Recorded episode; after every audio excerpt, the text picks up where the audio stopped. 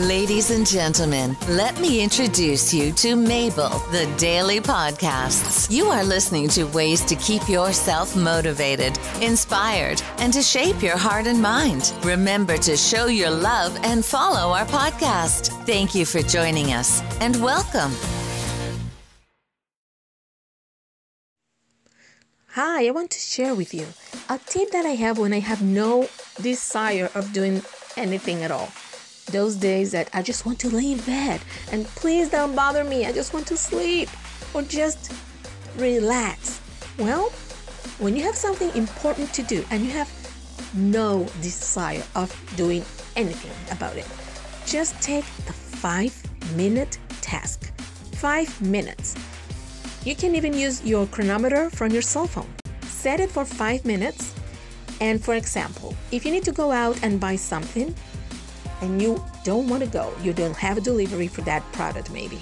So take just five minutes and choose the outfit that you want to use to go out.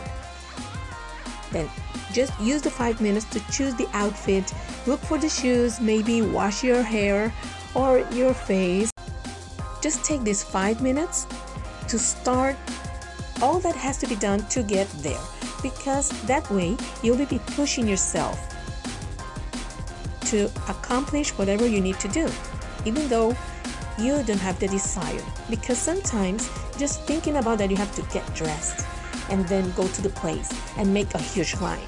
And that would be overwhelming. That could be like, I don't want to go.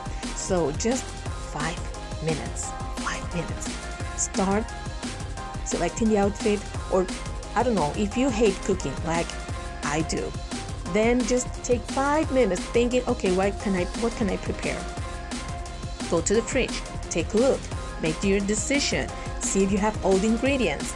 And then okay back to my room do whatever you need whatever you want for a few minutes i don't know 5 10 15 and then after that go back and keep doing 5 minutes more of that task that you really don't want to do even if it takes a long time you will accomplish it and you will be happy because you've finally done something you needed to do so that's something that i do sometimes because after being two months here in the lockdown you get lazy sometimes to go and do anything.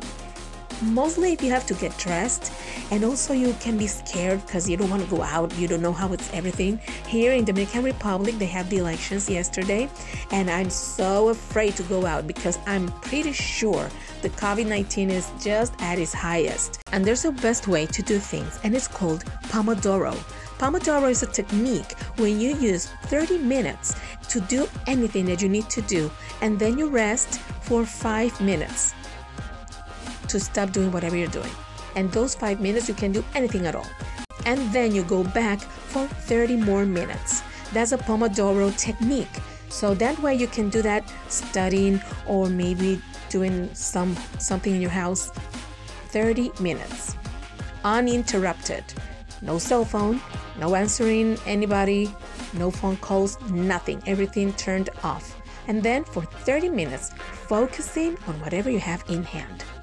These are my tips for you today. I hope they will help you and have a great day. Love, Mabel.